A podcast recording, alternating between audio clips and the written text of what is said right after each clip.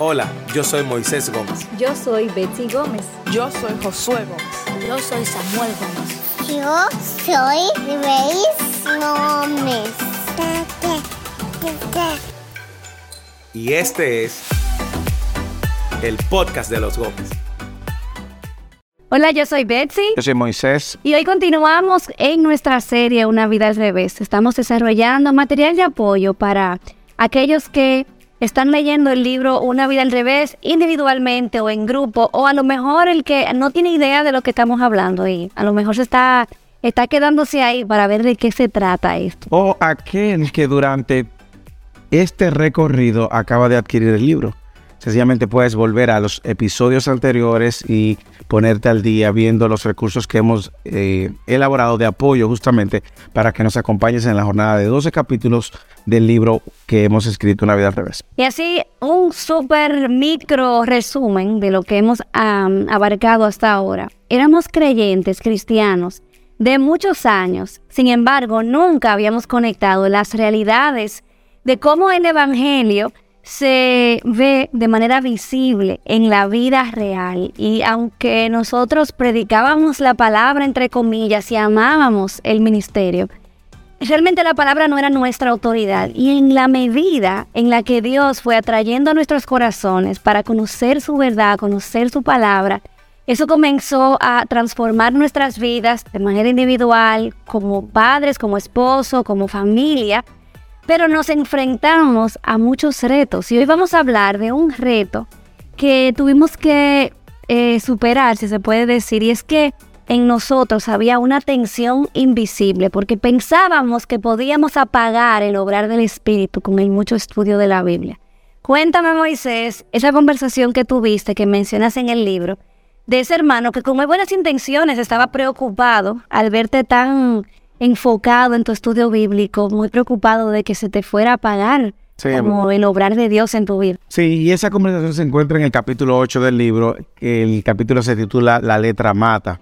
Básicamente, eh, luego de que este despertar comience, nosotros estábamos tratando de compartir con todo el que nosotros conocíamos, de lo que Dios venía haciendo en nuestra vida, de lo que veíamos en eh, todos los grupos que estaban, Moisés enseñaba lo mismo. Eh, era, era un despertar. Y hubo una conversación, una persona se me acercó y me dice, ten mucho cuidado porque la letra mata. Y en ese sentido nos dimos cuenta, bueno, justamente del mal entendimiento que hay, incluso de ese mismo versículo que se usa fuera de contexto, para tratar de oponer a un lado el valor del estudio de la palabra. ¿Cuáles son los temores que una persona que ha repetido esa verdad una y otra vez eh, enfrenta? O sea, ¿qué, ¿qué está detrás? Sinceramente, de una gente que dice, mira, la letra mata, ten cuidado eh, con, todo ese estudio. ¿Qué tú crees que...? Bueno, yo creo que hay una serie de cosas detrás. Primero, hay una repetición de algo aprendido sin haber estudiado o escudriñado incluso el texto mismo. Como consecuencia, tú lo escuchaste de alguien, es como eh, la poner en contra o poner eh, uno contra otro la palabra de Dios revelada e inspirada por el Espíritu Santo y el Espíritu Santo mismo. Es como que el estudio de la palabra eh, pues puede opacar o apagar la, el mover de Dios y del Espíritu Santo. Yo tengo que confesar algo. Por muchos años en mi caminar con Dios, yo pensaba como, por ejemplo, que el Antiguo Testamento era como para ese tiempo. Y entonces que realmente no me podía como poner a escarbar mucho ahí porque yo me tenía que enfocar en lo nuevo, en la nueva como revelación, la nueva tendencia, en, las olas que el Espíritu Santo estaba trayendo. Entonces quizás podía, sí, o sea, como apagar esto nuevo que Dios estaba haciendo. Y la verdad es que en la medida en que nosotros, el Señor nos fue pues sumergiendo en la verdad de su palabra, nos fuimos dando cuenta que primero, el texto lo usamos fuera de contexto. Segundo, que cuando el, texto dice que la letra mata y el espíritu vivifica, no se está refiriendo ni está contrastando el estudio de la palabra de Dios contra el mover del Espíritu Santo y consecuentemente, eh, pues eso de una manera u otra se traduce en una, una manera eh, pobre de interpretar las escrituras que va a detonar en una manera defectuosa de vivir entonces la fe y la verdad del Evangelio. Y como tú bien decías, nosotros podíamos creer varias cosas. Primero que la palabra de Dios era inspirada por Dios, era inspirada por su espíritu y que era autoridad. Pero a la hora de nosotros caminar en esa verdad, era algo de lo que nosotros no veíamos presente ni en nuestras enseñanzas ni en los púlpitos. Y cuando digo en las enseñanzas es porque a veces uno enseñaba, tomaba un texto de las escrituras y empezaba a decir todo lo que uno quisiera en relación a ese texto de las escrituras, pero todo lo que en tu mente existía, presuponías o habías preaprendido. Sin embargo, cuando uno empieza a escudriñar las escrituras, se, ve, se da cuenta de que las escrituras no se pueden estudiar así, aisladas de su contexto ni histórico ni cultural, y mucho menos de, de la idea y la intención inicial cómo fue inspirada en su autor o que recibió dicha inspiración. Pero ¿qué pasa, Moisés? Yo te escucho y yo me pongo a pensar en la Betsy de antes. Y yo había aprendido que la Biblia era un libro dinámico. Así como la palabra de Dios está viva, es eficaz, yo no me podía quedar en la letra, como en lo que está escrito ahí, o irme como a verlo de forma arqueológica, porque al final eso es como que está muerto. Es lo que él está revelando ahora y lo que me revela a mí. De hecho, tengo que confesar que siempre yo fui una joven muy inquieta y yo siempre, yo estaba buscando siempre que Dios me hablara, pero no necesariamente tenía la misma intención para escuchar cuando predicaban que por ejemplo en un momento de administración. Ahí sí yo estaba muy inquieta y pendiente para ver lo que Dios tenía que decirme a través de tal hermana o aquel que orara por mí o que alguien se soñó conmigo y que tenía una palabra de Dios para mí. O sea, yo estaba ávida y yo siempre necesitaba como, y no, y era como que un efecto como de sinfle, porque me llenaba como de ánimo, pero no me duraba mucho. Y no, y lo que tú estás diciendo es el pan nuestro de cada día, una manera, ¿verdad?, hiperbólica de decir, es lo que sucede en muchas de nuestras iglesias, donde nosotros vemos que la gente probablemente no voy a decir que conscientemente dicen, no, la escritura no, no, no, no. Pero en nuestro actuar es así. Hay un profeta que está visitando. Ese día la iglesia está llena. La gente o está en la primera fila o, está en la. Para que no le diga cuál es su, pecado. su pecado. O también uno siempre llamaba a esa hermana que recibía una palabra profética de parte de Dios y como tú estabas en necesidad de escuchar a Dios o tú a la hora de orar o de una administración, tú te acercabas donde la hermana, porque la hermana siempre iba a tener una palabra de Dios que encajaba incluso con tu realidad y las circunstancias que tú estabas viviendo, lo cual hace que mucha gente, tristemente, aún en el día de hoy, sea dependiente de eso y no dependiente de las escrituras. Y yo no sé si tú entiendes lo que, lo que a dónde vamos y lo que este capítulo de la letra mata también quiere resaltar es que muchas veces nosotros ponemos a un lado la voz profética más segura, como dice el apóstol Pedro, y preferimos escuchar la voz de un hombre que dice recibir de parte de Dios una palabra profética. Y muchas veces nosotros, no solamente, si tenemos que ser sinceros y confesar como hemos sido transparente. Nosotros muchas veces nosotros buscábamos eso, sino que también nosotros éramos los actores de eso. Claro Nosotros éramos los que orábamos, nosotros éramos los que dábamos la palabra profética, nosotros éramos los que, los que ministrábamos al oído y le decíamos, así dice el Señor, eh, y tantas cosas más. Pero...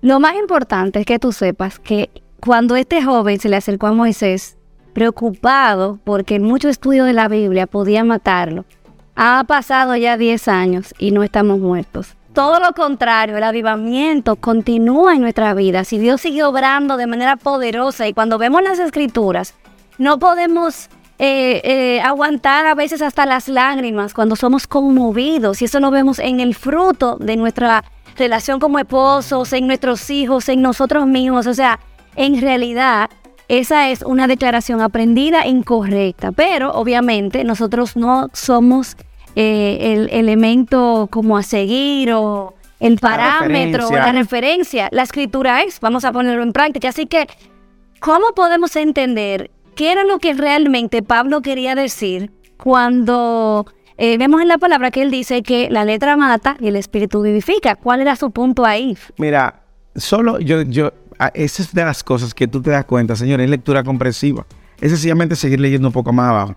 Cuando nosotros vemos el texto, Pablo le escribe a la, iglesia de Corinto en su segunda carta, que viene a ser la tercera, pero no vamos a entrar en ese tema ahora. En el capítulo 3, en el versículo 6, básicamente, él viene haciendo una comparación Y si usted lee el contexto del capítulo 3, se va a dar cuenta que él viene hablando del nuevo pacto. Él viene hablando del nuevo pacto. Y ya en el versículo 6 es donde él pone y trae estas palabras. Él dice, el cual también nos hizo suficientes como ministros de un nuevo pacto, no de la letra, sino del espíritu, porque la letra mata, pero el espíritu da vida.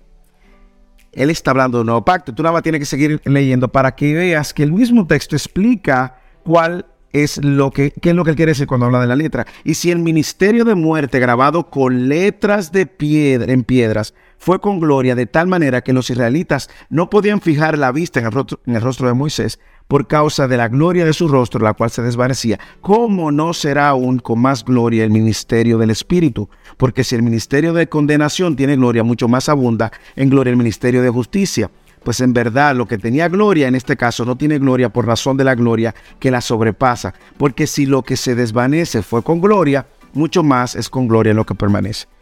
Lo que Pablo está contrastando es el pacto de la ley, la letra, y el pacto de la gracia, el espíritu, y cómo el pacto de la gracia ahora nos hace herederos del reino y de una y nos introduce a la familia de Dios bajo las condiciones de la gracia soberana de Dios y no el cumplimiento completo de la ley. Entonces, si nosotros viéramos otros textos como Romanos capítulo 7, Gálatas capítulo 3, versículos 19 27, nosotros vamos a ver para qué fue dada la ley. Y tú te vas a dar cuenta que en alguno de esos textos habla justamente de que la ley fue para mostrarnos nuestro pecado o la ley fue para mostrarnos que estábamos muertos y que esa ley nos mata. O sea, vas a encontrar eso.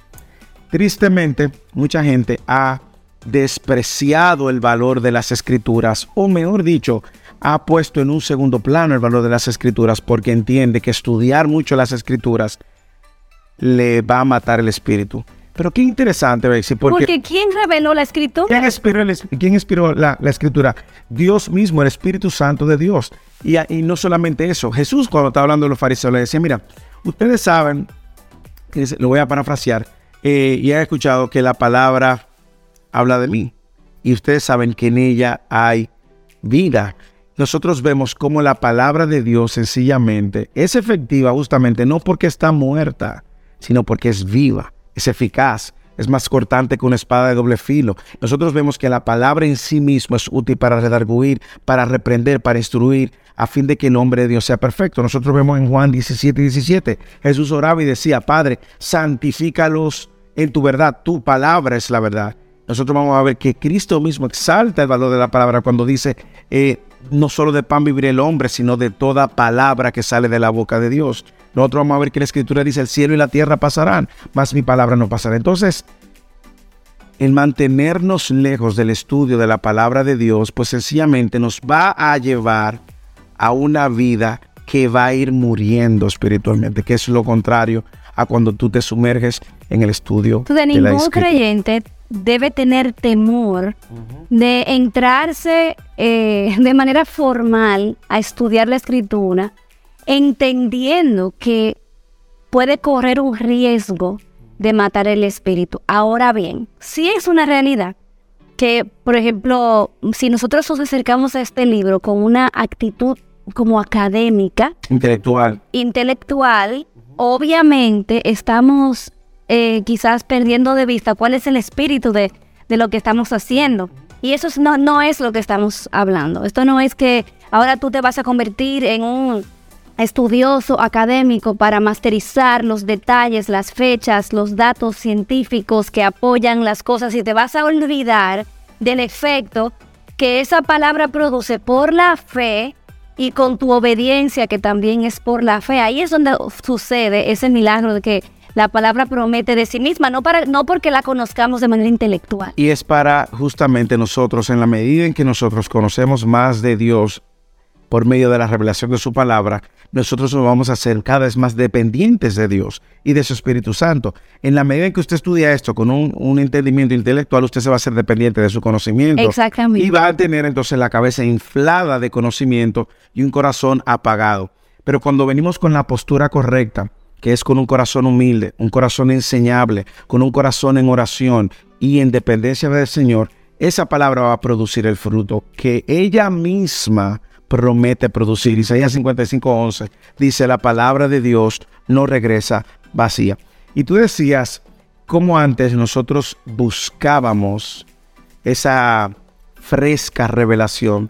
Y una de las cosas que decimos en el libro era justamente eso, cómo Dios nos enseñó que ya no necesitamos una nueva revelación, la Biblia era suficiente y descubrimos que era el mapa seguro para emprender el viaje al gozo de conocer a Dios.